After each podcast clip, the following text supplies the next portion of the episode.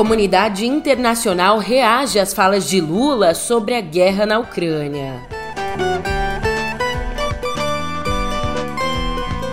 E o encontro em Brasília do governo com o enviado de Putin, o Sergei Lavrov.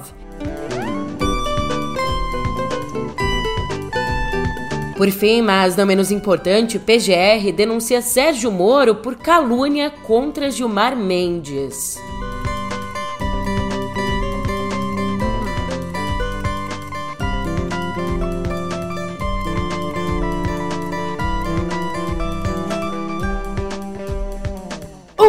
Ótimo dia, uma ótima tarde, uma ótima noite para você. Eu sou a Julia Keck e vem cá, como é que você tá, hein? É, nessa terça, eu te digo para você puxar o ar comigo e solta. Mais uma vez. E solta. Deu para relaxar? Porque a semana mal começou e os ânimos já estão à flor da pele. Muita atenção nas nossas relações exteriores.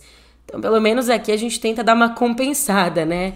E é isso que eu te conto agora, no pé do ouvido. Música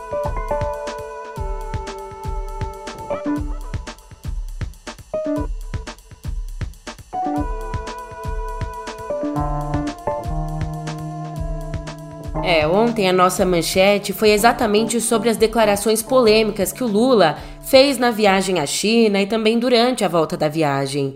Numa dessas declarações, o presidente disse que a Ucrânia também é responsável pela guerra, pela invasão do próprio território, e disse que as potências ocidentais são responsáveis pelo prolongamento do conflito. Deixa eu te dizer uma coisa. Eu tenho uma tese que eu já defendi ela com Macron com Olaf Schultz da Alemanha, com Biden. E ontem discutimos longamente com Xi Jinping. Ou seja, é preciso que se constitua um grupo de países dispostos a encontrar um jeito de fazer a paz. Ou seja, eu conversei isso com os europeus, eu conversei isso com os americanos e conversei ontem. Ou seja, quem é que não está na guerra que pode ajudar a acabar com essa guerra? Somente quem não está defendendo a guerra é que pode criar uma comissão de países e discutir o fim dessa guerra. É preciso ter paciência para conversar com o presidente da Rússia, é preciso ter paciência para conversar com o presidente da, da Ucrânia, mas é preciso, sobretudo, convencer os países que estão fornecendo armas, incentivando a guerra, a pararem. Porque eu acho que quando começa uma briga, a gente fala em guerra, mas poderia ser uma briga de rua, poderia ser uma greve, ou seja, é, é preciso começar e saber como parar. E muitas vezes a gente não sabe como parar. E eu acho que nós estamos numa situação em que acho que os dois países estão com dificuldade de tomar decisões. Se os dois países estão com problema de tomar decisões, eu acho que é preciso terceiros países que mantenham boa relação com os dois, criar as condições de, de, de termos paz, sabe, no mundo. Nós não precisamos de guerra. E eu acho que isso foi possível nessa conversa, a gente aprofundar. Eu acho que a China tem um papel muito importante, eu continuo reiterando que a China possivelmente seja o papel mais importante. Agora, outro país importante é os Estados Unidos, ou seja, é preciso que os Estados Unidos pare de incentivar a guerra e comece a falar em paz. É preciso que a União Europeia comece a falar em paz, para a gente poder convencer o Putin e o Zelensky de que a paz interessa a todo mundo e a guerra só está interessando por enquanto aos dois. E aí, sobre isso, depois de várias críticas da imprensa lá fora e de críticas em off de diplomatas norte-americanos, ontem o governo dos Estados Unidos quebrou o silêncio em relação a essas declarações, dizendo que elas são profundamente problemáticas. Tem mais: o porta-voz do Conselho de Segurança Nacional da Casa Branca, o John Kirby, criticou de forma dura o posicionamento brasileiro, afirmando: escuta só. That it's deeply problematic how Brazil has substantively and rhetorically approached this issue by suggesting that the United States and Europe are somehow not interested in peace or that we share responsibility for the war.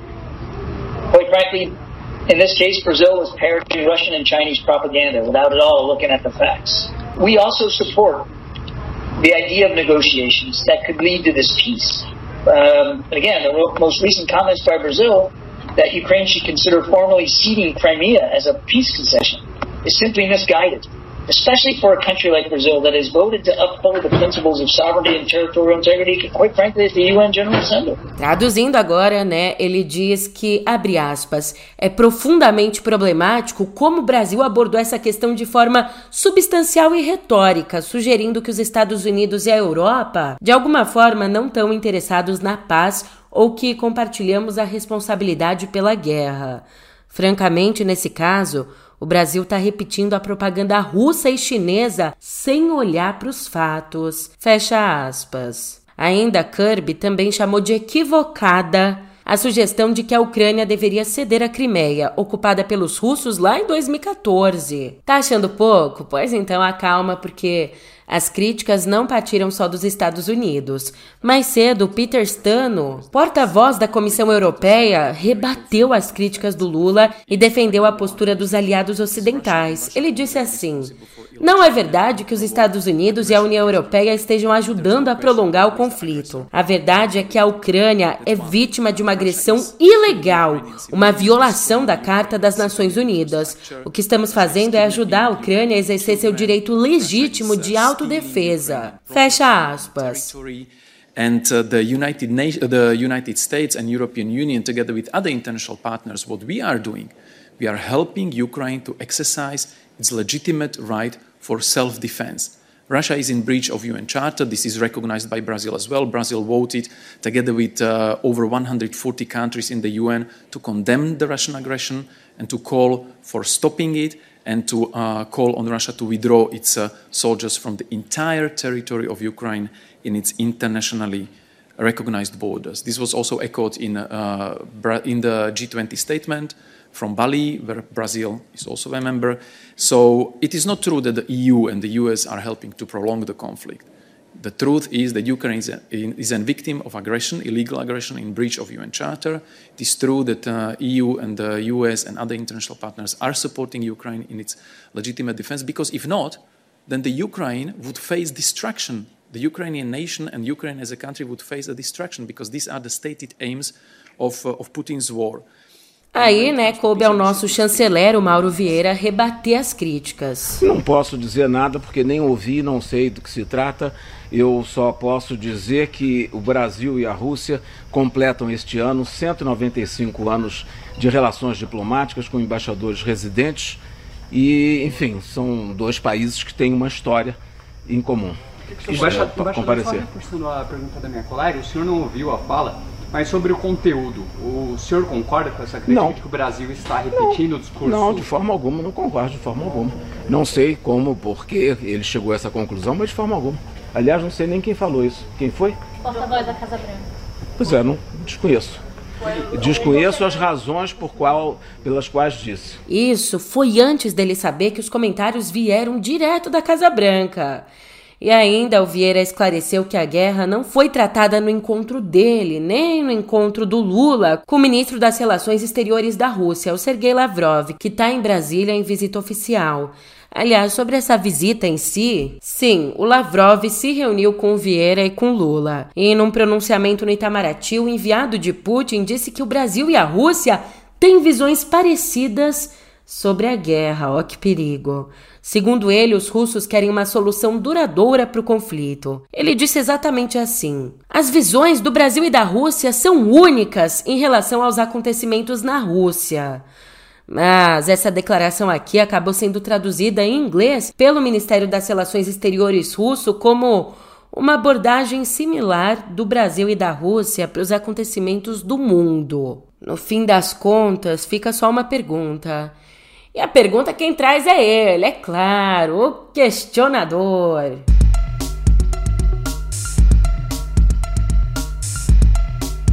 Olá, sou Pedro Dória, editor do Meio. Lula foi à China, disse que a Ucrânia tinha culpa por ser invadida e que os chineses têm direito a Taiwan. Comprou briga ao mesmo tempo com americanos e com europeus. E o Brasil, o Brasil ganha o que com isso mesmo? O ponto de partida já está no YouTube do Meio.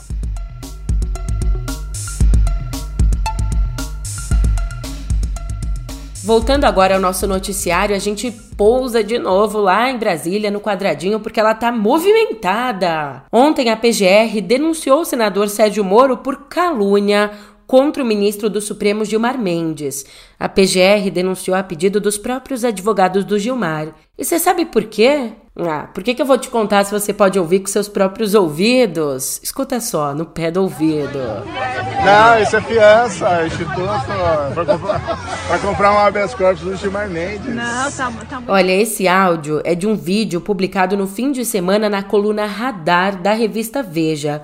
E ali o Moro aparece num evento social, descontraído, rindo e dizendo: Não, isso é fiança, instituto para comprar um habeas corpus do Gilmar Mendes. Ela, né, a vice-procuradora-geral, a Lindora Araújo, afirma na denúncia que o senador tentou macular a imagem do ministro com os agravantes do Gilmar ser funcionário público e ter mais de 60 anos. O Moro, do lado dele, diz que o vídeo foi editado e que ele jamais fez acusações contra Mendes ou outro integrante do Supremo. Ai, tadinho, ele nunca acusa ninguém de nada. Nunca quis acabar com a imagem de ninguém. Poxa vida. Eu tô sentada de camarote vendo o que vai acontecer.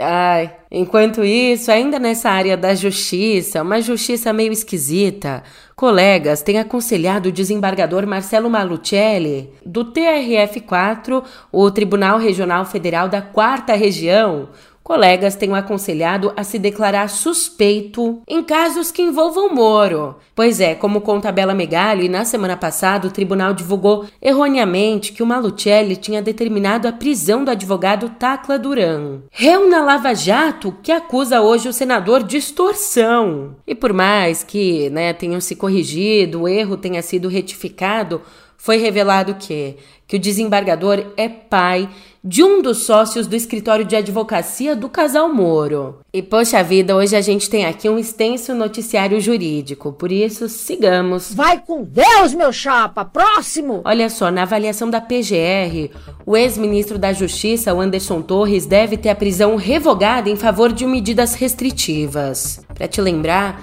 ele está preso desde o dia 14 de janeiro, investigado por omissão na tentativa de golpe ali nos atos do dia 8 de janeiro. Sendo assim, a PGR defende que ele seja libertado, mas com o uso de tornozeleira eletrônica, além dele não poder ter contato com outros investigados, nem poder deixar o Distrito Federal.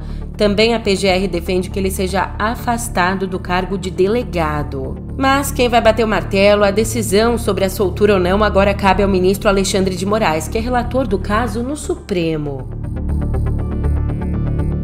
De um poder a outro, agora a gente dá um pulo no executivo, porque o projeto de lei de diretrizes orçamentárias de 2024, que foi enviado na sexta ao Congresso, ontem ele foi detalhado à imprensa pela ministra do Planejamento, a Simone Tebet. Aliás, já fazendo aqui um jabazinho próprio. Uh, eu expliquei bonitinho isso num vídeo lá no YouTube do meio, vai ver. Não precisa nem ver, só assiste para me dar uma moralzinha. Pode assistir no baixo. Ai, ai. Mas o que, que a Simone disse? Ela disse que sem o arcabouço, o novo arcabouço do Haddad, o Brasil corre o risco de não investir em programas sociais porque sem essa nova regra fiscal, mantendo o teto de gastos, só sobrariam 24 bilhões e 400 milhões para gastos livres. Um dinheiro que deveria ser investido em políticas públicas, mas como a gente está falando de um número muito pequeno, o menor valor da série histórica, todo esse montante seria queimado ali para custear a própria máquina do Estado, ou seja, pagar contas de luz, de água, ameaçando programas, a existência de programas como Bolsa Família, o Minha Casa Minha Vida, afetando bolsas de estudos, da CAPES, enfim. Nós precisamos de espaço fiscal da ordem de 196 bi para despesas discricionárias. Tendo em vista, de acordo com os números hoje, um pouquinho para mais, um pouco para menos, que o espaço fiscal para essas despesas discricionárias hoje estão mais ou menos na ordem de 24 bilhões, esses 24 bilhões são apenas para o custeio da máquina. Água, luz, combustível, pra, no país inteiro para que a máquina não pare, para que não haja shutdown. Então, diante disso, a gente praticamente tem zero de espaço, zero de espaço para despesas discricionárias. Vamos lembrar que despesas são essas? Nós estamos falando que se não aprovarmos o arcabouço fiscal, alguma, com alguma alteração ou não, mas o arcabouço fiscal, nós não temos recurso para o Minha Casa Minha Vida, eu não estou enxergando ali, mas nós não temos recurso para a manutenção da malha rodoviária federal, para o desenvolvimento da educação básica, fora, obviamente, o Fundeb, que está fora do teto, atenção básica, bolsas CAPS, funcionamento e manutenção dos institutos federais de ensino superior, atenção especializada na saúde, farmácia popular, uh, SUAS, que é a área de assistência social, planejamento urbano, recursos para receita, pavimentação de rodovias, enfim, hospitais próprios, o mais médicos, todos os programas sociais ficariam comprometidos naquilo que avançou do ano, pra, do ano que vem, do ano passado para cá. Então, acho que este é o grande motivo que nos anima a entender né, que o Congresso Nacional terá sensibilidade de avaliar o novo arcabouço fiscal e ver que o arcabouço fiscal ele é, seria a saída para que nós pudéssemos cumprir aquilo a que todos nós nos comprometemos, né? Responsabilidade social, sem descuidar do fiscal. A ministra ainda disse que no ano que vem o salário mínimo vai ter sim um aumento real, acima da inflação, já que essa é uma promessa da campanha de Lula. Mas no texto né, do projeto enviado ao Congresso aparece um valor que não apresenta um aumento real. Apresenta aí o valor de 1.389, ou seja, só considera a correção aí pela inflação desse ano. E já que o papo é promessas. A dona ex-primeira-dama, a Michelinha Bolsonaro, disse que todos os móveis do palácio estão guardados num depósito da presidência. Mas o governo relatou que não localizou os 83 móveis desaparecidos. Cara, a gente não tá aqui falando de perder uma meia, né? Um parzinho de uma meia. A gente tá falando de móvel. Como é que perde móvel? Não sabe onde móvel tá. Eu me pergunto o que que o pessoal anda tomando. Eu não sei o que é, mas é bem legal. Bom, para rebater, a Michelle divulgou um vídeo dizendo que o mobiliário que foi retirado do palácio era dela, foi comprado por ela. Onde estão os móveis do Palácio da Alvorada? Aguardando ansioso por sua resposta. Então, esses móveis estão ou no depósito 5 do Palácio da Alvorada ou no depósito da Presidência. Existe esse depósito com várias cadeiras, mesas, sofás, quadros, que você pode fazer esse rodízio. Quando a Marcela Temer me apresentou o Alvorada em 2018, ela me falou dessa possibilidade e da possibilidade de eu trazer os meus móveis da minha casa e poder utilizá-los no Alvorada. Eu fiquei seis meses dormindo na cama do Alvorada, cama que outros presidentes usaram, com certeza. É, no segundo semestre de 2019, a minha mudança chegou, tá? Até a pedido da minha filha Laura, que queria que nós fizéssemos uma sala com os nossos móveis da nossa casa do Rio de Janeiro. Então, nós tiramos os móveis, esses móveis foram para o depósito, eu coloquei os móveis do meu quarto e os móveis da sala. Então, que fique bem claro que os móveis que saíram do quarto e da sala eram os móveis da minha casa, da minha casa no Rio de Janeiro, assim como mostra nos registros de natais, de momentos em família, e eu tenho como provar. E a Michelle também ironizou a compra de camas e sofás bem caros ali pelo presidente Lula e a primeira-dama Janja, sugerindo uma CPI do Alvorada. Agora, gente, existe um setor chamado setor de patrimônio que fiscaliza e que cuida de todos os móveis do Palácio Alvorada. Não é dessa forma. Não é assim como eles estão colocando. Os móveis estão lá. Só que, infelizmente, os que pregam a humildade, a simplicidade, não querem viver no simples tá? Zombando e brincando com o dinheiro do contribuinte. Nós ficamos por quatro anos no Alvorada, nós não fizemos nenhuma licitação de enxoval, não tinha toalha, não tinha roupas de cama decente. Eu usei os meus lençóis na minha cama, na cama de visitas, para não fazer licitação, porque eu entendi o momento que nós estávamos vivendo. Agora eu sugiro a CPI dos móveis da Alvorada. Tudo bem. Se a mesa de jantar é dela, como a Michelinha diz, Aproveita então para sentar, encher o bucho e engolir seco, porque o clã Bolsonaro não tá nada animado com a ideia do filho 01, senador Flávio, sair candidato à prefeitura do Rio no ano que vem. Eles têm medo que uma eventual derrota para o prefeito Eduardo Paes Paz, né, que deve ser apoiado pelo PT, que essa provável derrota esgarce ainda mais o capital político do ex-presidente para as eleições de 2026. Isso é claro, caso o TSE não declare Bolsonaro inelegível. Tá vendo só? Ao redor da mesa de jantar eles ainda estão no clima natalino, que bonito. Aprenderam com o peru. A sofrer na véspera. Entendeu a piada? O peru é o único animalzinho que dó que sofre na véspera de Natal. Luísa Mel, chama ela aqui. Eu não quero ouvir mais um pio. É um pio que eu não quero mais ouvir. E eu tô falando sério. Fazendo meu meia-culpa, eu sou vegetariana, tá? Mas a gente ainda tem um caminho todo a ser percorrido até as eleições para a prefeitura, até as eleições de 2026, as presidenciais. Bom, já no outro caminho, o Movimento dos Trabalhadores Rurais Sem Terra, o MST, começou ontem a Jornada Nacional de Luta pela Terra e pela Reforma Agrária. Começou com ocupações, marchas e vigílias que vão até essa quinta. Mas antes mesmo, as ações do chamado Abril Vermelho já tinham começado. No sábado, oito fazendas foram invadidas em Pernambuco. Uma delas, em Petrolina, pertence à Embrapa e é local de pesquisa e caatinga preservada. Já na madrugada de ontem, 200 famílias invadiram uma área da Suzano, em Aracruz, no Espírito Santo. Ainda na manhã de ontem, foram invadidas as sedes do INCRA em Minas, Santa Catarina, Ceará, Mato Grosso do Sul, Rio Grande do Norte e Distrito Federal. De acordo com o MST, para você entender, essa jornada é uma ferramenta de pressão e denúncia contra as violências no campo e contra as grandes concentrações de terra aqui no Brasil, tendo como objetivo, abre aspas, reafirmar o compromisso da luta contra a fome, contra a escravidão, contra todas as formas de opressão e violência, trazendo para o centro da luta política a questão do acesso à terra e da reforma agrária. Fecha aspas.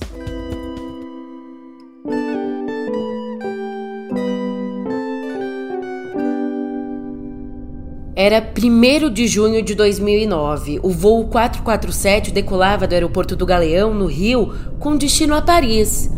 Mas ele nunca chegou de fato à Cidade das Luzes. Não chegou porque 3 horas e 45 minutos depois de decolar, em meio a uma tempestade tropical, o avião teve problemas técnicos com sensores de velocidade congelados, fazendo com que o avião entrasse em queda livre e caísse no Atlântico, matando todos a bordo. Eram 228 pessoas, 12 tripulantes e 216 passageiros de 33 nacionalidades, incluindo 58 brasileiros e 61 franceses. E atenção, uma notícia que acaba de chegar à nossa redação é que a aeronáutica já iniciou as buscas a um voo do avião, a um avião da Air France que teria saído do Rio de Janeiro rumo a Paris e que teria desaparecido, segundo várias agências de notícias, no meio do Oceano Atlântico. Vamos a Brasília com Zileide Silva com as últimas informações desse caso. Zileide, o que a gente já sabe desse avião da Air France, que seria o voo 447, que sairia do Rio de Janeiro com destino a Paris? Ele teria decolado domingo à noite, é isso, Zileide? É, Márcio, são pouquíssimas as informações oficiais até agora, mas realmente a aeronáutica já foi acionada, as buscas já começaram e nós vamos conversar agora com o assessor de imprensa da aeronáutica, o Coronel Henry, que tem outras informações. Bom dia, Coronel. Então as buscas já foram iniciadas. As buscas uh, já começaram com o nascer do sol, aeronaves da Força Aérea Brasileira, a partir de Fernando de Noronha, no sentido uh, da Europa, de Paris, já iniciaram as buscas uh, da aeronave desaparecida. Então, quase 14 anos depois, ontem, a justiça francesa inocentou a fabricante de aviões Airbus e também a companhia aérea Air France da acusação de homicídio culposo, aquele que mata mesmo sem intenção. As famílias das vítimas estavam no tribunal e se desesperaram, começaram a chorar quando a sentença considerou que sim, as duas empresas cometeram falhas, mas não foi possível demonstrar, nas palavras do tribunal, nenhuma relação de causalidade segura com o desastre. Ou seja, não deu para provar que o acidente aconteceu só por conta desses erros. Que erros? A fabricante é acusada de negligência por principalmente não ter trocado os modelos de sondas Pitot que já tinham congelado em aeronaves parecidas. E uma vez congelados no acidente, eles deixaram de enviar informações sobre velocidade e altitude para as cabines, o que desencadeou toda a situação. Já a companhia aérea do lado dela, ela teria cometido uma imprudência por não ter treinado os pilotos para situações como essa. Mas o tribunal considerou que, mesmo com essas negligências, não dá para ter certeza, estabelecendo uma responsabilidade firme pelo pior desastre aéreo da história da França. Dessa forma, as empresas ainda respondem na esfera civil, as famílias ainda recebem indenizações e afins, mas as duas estão livres na esfera criminal. Mudando de assunto, a gente conversa agora sobre um queridinho, o telescópio James Webb, que sempre dá as caras por aqui com registros surpreendentes do universo. Dessa vez, é claro, não foi diferente. Ele capturou uma imagem que traz um fundo escuro, cheio de brilhos, uma poeira brilhante, azulada, vários pontos de luz coloridos, alaranjados, esverdeados, enfim. Trata-se nada mais nada menos que o registro da ARP 220, um conglomerado onde duas galáxias colidiram gerando um brilho de sabe quanto? Um brilho que equivale a um trilhão de sóis. É, esse choque, o choque de duas galáxias espirais, aconteceu há 700 milhões de anos e o impacto formou 200 enormes aglomerados estelares numa região pequenininha, com 5 mil anos-luz de diâmetro. Isso equivale a 5% do tamanho da nossa Via Láctea. Mas lá tem tanta concentração de gás, tanto, mas tanto gás, que dá para preencher o volume de toda a Via Láctea. Isso explica a quantidade de brilho. E o conglomerado está a 250 milhões de anos-luz da Terra. Mas o registro acabou dando certo, né? Essa fotografia por conta do enorme brilho que existe ali.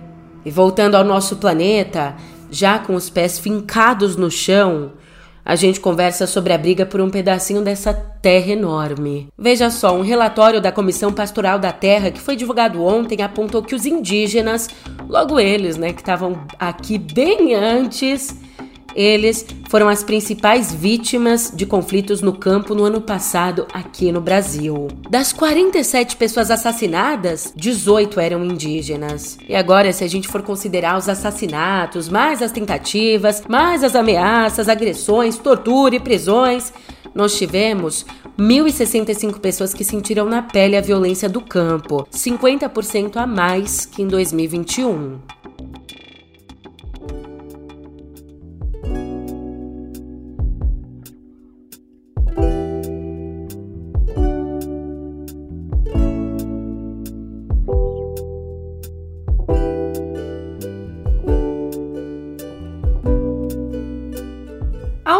Contrário dos livros da J.K. Rowling e também dos filmes, e bota ao contrário nisso, agora a série baseada na saga de Harry Potter deve apresentar uma diversidade maior no elenco principal. Isso, pelo menos, de acordo com informações do podcast The Hot Mic. Ó, oh, gostei desse nome, hein? No pé do ouvido, né? The Hot Mic. Voltando à notícia, para eu não desvirtuar, que é muito fácil. Olha, a produção da série teria acionado agências de talentos no Reino Unido atrás de atores e atrizes de 10 anos, pequenos para a idade e com alguma familiaridade com os livros da autora, mas sem especificar a etnia.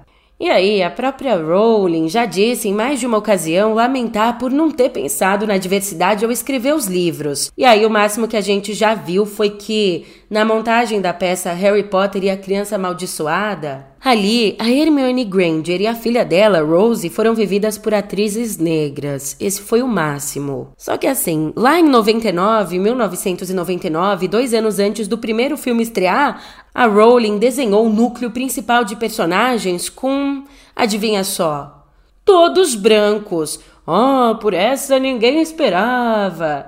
É, essa então essa ideia de diversidade, como ela diz, ela veio aí de um vento súbito de lucidez alguns anos depois, né? Um tempinho depois. Que coisa! que será que fez ela pensar assim? Aproveitando que a gente está em 1999 ele, que está afastado dos estúdios desde Temperamental, um álbum de 99. Ele, ele mesmo, o duo inglês de guitar pop, o Everything But The Girl, anunciou o lançamento de um novo disco. O Feels previsto para a próxima sexta. E aí a vocalista Tracy Thorne explicou que nas últimas duas décadas, ela e o marido, o guitarrista e DJ Ben Watt, se dedicaram a projetos separados, mas que o isolamento da pandemia fez com que reativassem essa vontade, a parceria musical. Não, tô falando da parceria, tá?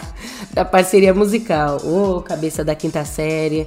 Bem, como ela disse, abre aspas, começamos tentando não fazer muita pressão sobre nós mesmos e com expectativas bastante baixas. Mas rapidamente sentimos que a coisa ainda estava lá, que o som estava lá. E aí tudo ficou muito mais empolgante. Fecha aspas. Pô, que massa isso. Gostei mesmo. Mas, mas que massa. Agora a gente vai para uma notícia que pega fundo no meu coração. Dona Conceição Evaristo, uma das minhas autoras favoritas da vida e uma das maiores escritoras e intelectuais brasileiras. A Conceição tá de livro novo nas prateleiras. Na verdade, não exatamente. É que um romance dela, O Canção para Ninar Menino Grande, que foi publicado originalmente numa tiragem pequena, limitada, lá em 2018, acabou de ganhar uma edição expandida. Olha, o livro, ele tece a partir do personagem Phil Jasmin uma colcha de experiências negras, um canto amoroso bastante dolorido. É, através desse moço, Phil Jasmin, a Conceição discute as contradições e complexidades em torno da masculinidade de homens negros e os efeitos dela nas relações com as mulheres negras. Então, para falar sobre tudo isso, a Conceição participa hoje de uma conversa com o editor e escritor Alan da Rosa. O evento acontece às seis da tarde na Livraria Books de Botafogo, na zona sul do Rio. Agora, se assim como eu, você não vai poder ir presencialmente, me dá a mão e vamos acompanhar comigo ao vivo a live, esse papo todo no Instagram da editora. É só acessar arroba Palas Editora. Palas com dois L's, tá? Arroba Palas Editora. E poxa, antes da gente ir para cotidiano digital, uma despedida.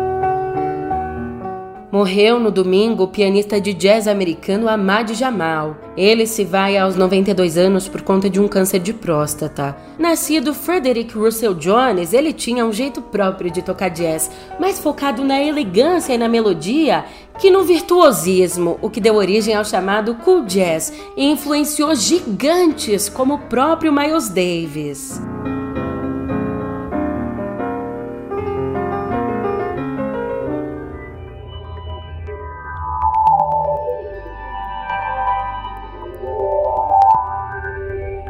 Já que foguete não tem ré, simbora aqui em Cotidiano Digital com uma curiosidade. Você sabia que, na verdade, foguete tem ré sim? É sério, pode pesquisar, dá um Google aí.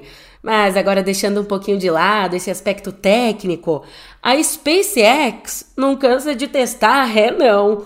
Ontem, o primeiro voo de teste do foguete mais poderoso da história, o Starship da SpaceX. Travou, Maidea! Foi cancelado. Bota ré nisso. O lançamento estava programado para acontecer a partir das 9 da manhã, em horário de Brasília, no sul do Texas. Daí as coisas começaram a ficar estranhas. O cronograma deu uma atrasadinha e indicava que o lançamento ia acontecer às 10h20. Mas, um tiquinho antes de decolar, só alguns minutos, a SpaceX detectou um problema de pressurização num dos lançadores. E aí lascou-se tudo.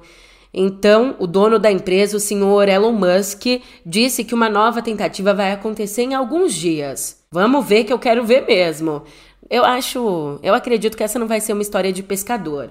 No máximo, né, uma história de astrônomo, mas vamos ver. Sacanagem, sacanagem. Olha, no futuro, o objetivo é que esse foguete leve astronautas à Lua e Marte. Mas nessa primeira missão ele não vai ser tripulado, nem vai levar carga. Ah, e aliás, a Starship também já foi a escolhida pela NASA para levar astronautas de volta à superfície da Lua na missão Artemis 3, prevista para o fim de 2025. O teste só tem que acontecer antes, né? Ai, ai. Ó, oh, mas se alguém não tem ré aqui, esse alguém é sabe quem? A japonesa Sega, dona do Sonic, que agora também é dona da Angry Birds. Pois é, ontem a empresa anunciou a aquisição da finlandesa Rovio, criadora dessa e também de outras franquias de sucesso de joguinhos aí. Só que esse negócio todo, de mais de 775 milhões de dólares, ainda precisa passar pela aprovação de órgãos reguladores e só deve ser finalizado 100% no comecinho do ano que vem. Bem, fundada em 2003 na Finlândia, a Rovio atingiu sucesso mundial com Angry Birds no comecinho da década de 2010. Mas depois disso, o crescimento da empresa especializada em jogos para celulares estagnou uma baita oportunidade para a SEGA, porque, de acordo com o um comunicado oficial da empresa, ela está interessada no potencial do mercado de jogos mobile. E eu tô indo embora, mas é claro que eu não ia me despedir sem antes falar de inteligência artificial, que virou quase que um assunto obrigatório aqui, né? É que o navegador padrão dos dispositivos Samsung é o Google. Quando você quer procurar alguma coisa, você entra lá na internet e abre o Google. Mas o Google pode ser deixado de lado, sendo substituído pelo navegador Bing, meu bem. É, agora há pouco, o Bing englobou ali no mecanismo de busca dele a tecnologia de inteligência artificial por trás do chat GPT, o que tornou as buscas mais humanizadas. Mas o Google, que não é bobo nem nada, não quer perder a clientela, né? Arrecadando aí cerca de 3 bilhões de dólares por ano em receitas com o contrato da Samsung, o Google reagiu e anunciou que vai lançar nas próximas semanas novas ferramentas com inteligência artificial. O objetivo é integrar a ferramenta de buscas dele, a lupinha do Google, ao Bard, o chatbot experimental da empresa, tipo um chat GPT piratão. Em desenvolvimento, melhor falando, né? Mas aqui nesse podcast a gente não trabalha com inteligência artificial, não. Por isso, agora, essa inteligência humana aqui que vos fala precisa comer um bolinho de banana, tomar um cafezinho quente, capotar, que assim seja. Eu tô indo nessa, mas a gente se vê por aqui amanhã, hein? Até lá, obrigada pela companhia!